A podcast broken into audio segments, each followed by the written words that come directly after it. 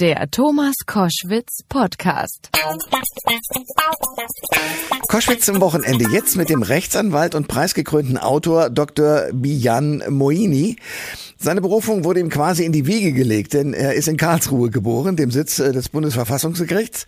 Heute koordiniert er Verfassungsklagen der Gesellschaft für Freiheitsrechte und beschäftigt sich mit gesellschaftspolitischen Themen wie Überwachung und Datenschutz. Und jetzt wird's aktuell. Es gibt nämlich ein neues Buch von ihm, das heißt Unser gutes Recht, was hinter den Gesetzen steckt. Äh, Herr Moini, guten Morgen. Guten Morgen, Herr Koschmidt. Ist Ihr Buch nur etwas für Leute, die sich für Recht interessieren? Also mit anderen Worten, ich übersetze es mal äh, trocken, oder hilft es jedem, der ja der in der einen oder anderen Form in seinem Alltag? Äh, letzteres ganz entschieden. Es gibt wahnsinnig viel Literatur von und für Juristinnen und Juristen. Und was fehlte, und das war auch der Grund oder einer der Gründe, warum ich dieses Buch geschrieben habe, ist eine Gesamtdarstellung, die Menschen vermittelt, warum das Recht so ist, wie es ist und was sie im Alltag eigentlich davon haben. Und was fasziniert Sie persönlich am Recht? Das Faszinierende ist, dass es im Prinzip versucht, eine zweite Welt über die tatsächliche zu legen, also eine ideale Welt, wenn man so will. Äh, mal illustriert am, am ersten Artikel des Grundgesetzes, die Würde des Menschen ist unantastbar. Das ist einfach mal eine Behauptung und ein Ziel, nach dem man strebt, aber leider natürlich nicht immer die Wirklichkeit. Mhm. Oder wenn man Totschlag unter Strafe stellt, dann steckt dahinter natürlich der Wunsch, dass Menschen sich nicht umbringen. Aber es regelt äh, natürlich die Verletzung oder die Folgen einer Verletzung dieses Gebots. Und diese Vorstellung, dass man versucht, in schriftlicher Form das, was wir als gerecht äh, empfinden, niederzulegen, das finde ich sehr faszinierend. Ihr Buch ist in verschiedene Rechtsgebiete unterteilt, also Recht allgemein, das öffentliche Recht, Privatrecht, Strafrecht und das internationale Recht. Sie selbst sind Experte für Freiheitsrechte. Worunter fallen die oder umfassen die Freiheitsrechte alle Rechtsgebiete? Tatsächlich spielen die in alle Rechtsgebiete rein, aber man ordnet sie formal zumindest im öffentlichen Recht zu. Ähm, weil zum öffentlichen Recht auch das Verfassungsrecht gehört und die Freiheitsrechte insbesondere in unserer Verfassung stehen, also im Grundgesetz und dort in den ersten Artikeln. Und äh, sie strahlen aber, das ist die Folge von Rechtsprechung, insbesondere des Bundesverfassungsgerichts, auch auf das Privatrecht aus. Das heißt, wenn jemand zum Beispiel eine Meinung äußert, die einem Dritten schadet, diese Meinung aber legitim ist, beispielsweise weil jemand einem anderen einen berechtigten Vorwurf macht, dann kann diese Person, die die Meinung äußert, auch sich auf die Meinungsfreiheit berufen. Ähm, das heißt, ähm, die Freiheitsrechte spielen im Prinzip überall hinein. Sie unterteilen das öffentliche Recht in Ihrem Buch in die Schöne, gleich das Grundgesetz, das Biest, die Verfassungsgeschichte, das Virus, die Grundrechte und die Hebamme, das Bundesverfassungsgericht. Warum sind denn die Grundrechte ein Virus, aber das Grundgesetz als solches schön? ja, die Grundrechte sind nicht so unbedingt das Virus, sondern in dem Kapitel geht es vor allem um die Herausforderungen, die das Coronavirus für unsere Grundrechte bedeutet hat. Ah. Und ähm, die, die Wahrnehmung der Bevölkerung, in Teilen der Bevölkerung, dass unsere Grundrechte plötzlich außer Kraft getreten seien. Das stimmt nicht, äh, das hat nie der Wahrheit entsprochen. Und in dem Kapitel erläutere ich so ein wenig die, die ja, die Geschichte der Grundrechte, warum es überhaupt Grundrechte braucht, äh, wie sie sich entwickelt haben und wie sie unter Stress reagieren. Also was passiert mit dem Grundrechtsschutz, wenn zum Beispiel ein Virus uns dazu zwingt, äh, zum Lebensschutz ähm, andere Grundrechte radikal einzuschränken. Wie kann man das rechtfertigen? Und ich versuche eben auch zu zeigen, dass man Grundrechtseinschränkungen eben rechtfertigen kann. Also dass es nicht, dass nicht jede Einschränkung eines Grundrechts gleichbedeutend ist mit seiner Verletzung. Und das Grundgesetz ist als solches schön. Warum? Vor allem schön, weil es sich sehr positiv abhebt von der Zeit äh, davor. Also es gab äh, sehr lange Zeit, war der Staat eigentlich der Gegner für viele Teile, große Teile der Bevölkerung, weil er nur die Eliten repräsentierte und nur dem Machterhalt der Eliten diente.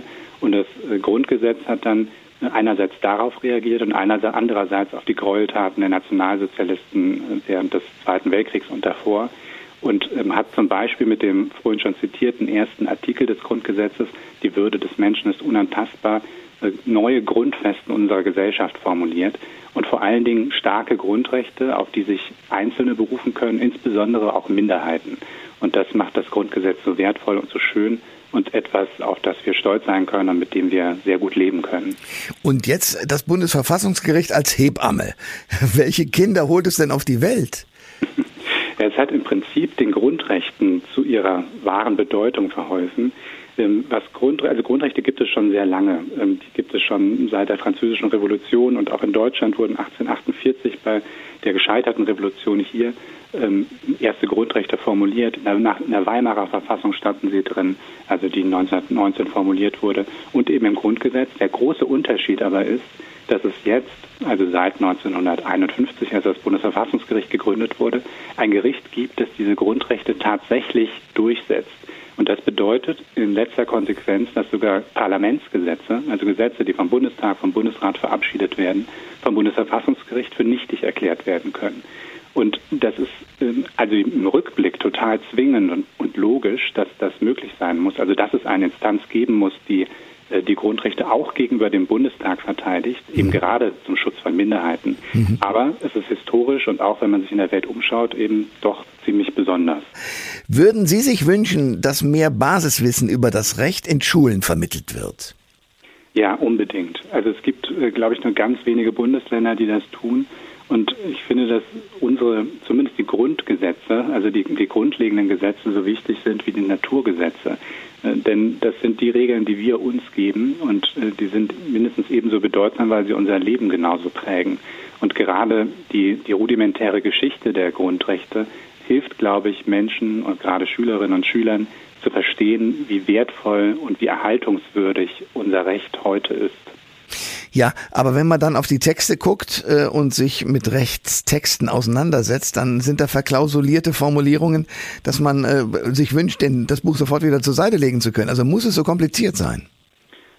Sehr berechtigte und gute Frage. Ähm, wenn man das Grundgesetz liest, zumindest in seiner ursprünglichen Fassung, bevor es gelegentlich hier und da aufgebläht wurde, dann sollte den Text tatsächlich jeder verstehen. Aber es ist auch wirklich nur ein ganz grundlegender Text und Sie haben völlig recht, es gibt Steuergesetze oder sonst etwas, das kein Mensch mehr versteht. Also Juristen manchmal noch, aber auch nicht alle.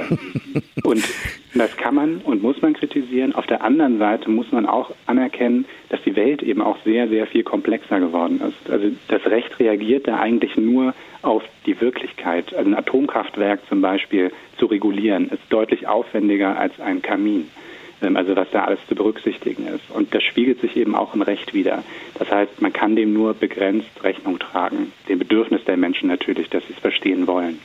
Sie haben neben Ihrem aktuellen Buch Unser gutes Recht im Frühjahr gemeinsam mit dem großartigen Juristen Ferdinand von Schirach und äh, Bestsellerautoren sechs neue Paragraphen formuliert, die die EU-Grundrechtscharta zukunftsfähig machen sollen.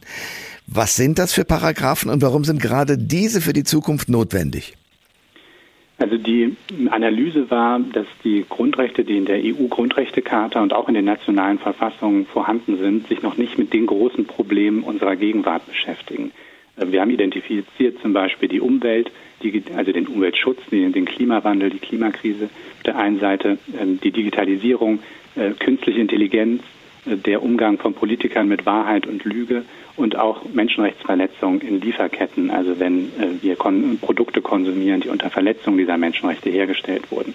Und äh, diese diese Themenbereiche sind völlig unterbelichtet und entsprechend spiegeln sie sich auch wenig in unserer Wirklichkeit wider. Und die Gesetze genügen diesen, diesen Ansprüchen, die wir eigentlich haben sollten an unseren Staat und auch an die Europäische Union nicht. Und deshalb hat Ferdinand von Schirach die Idee gehabt, solche Grundrechte zu formulieren. Und ich durfte ihm bei insbesondere zwei dieser Grundrechte helfen. Und ähm, wir versuchen die jetzt durchzusetzen und äh, insbesondere in Deutschland und dann auch in anderen Mitgliedstaaten zu ihrer Durchsetzung zu verhelfen. Ähm, das wäre meine nächste Frage gewesen. Wie gut stehen denn die Chancen für eine Durchsetzung? Also der Prozess sieht so aus, dass eine Mehrheit der Mitgliedstaaten der EU, also im Moment 14 der 27 Staaten, zunächst ein Grundrechtskonvent einberufen müssen. Und die Chancen dafür zumindest stehen nach unserer Einschätzung gut, ähm, weil wir glauben, dass sehr viele Mitgliedstaaten ein Bedürfnis danach haben, die EU neu zu denken und neu zu entwickeln und dass die vielen institutionellen Reformen, die die EU in den letzten 20 Jahren äh, vollzogen hat, dass die die Menschen nicht wirklich berühren. Ähm, was sie aber berührt, sind einfach formulierte und durchschlagende Grundrechte, von denen, die die Menschen verstehen und von denen sie etwas haben. Hm. Und äh, wir haben jetzt 235.000 Stimmen gesammelt, Unterschriften gesammelt unter www.jeder-mensch.eu und äh, hoffen auf weitere und ähm, haben auch das Gefühl, dass wir zumindest bei der deutschen Politik äh, ganz guten Anklang finden. Da sagt der Autor des Buches Unser gutes Recht, was hinter den Gesetzen steckt. Das war die Stimme von Bian Moini. Ich danke sehr für das Gespräch. Gerne. Alle Informationen zur Sendung gibt es online auf thomas-koschwitz.de.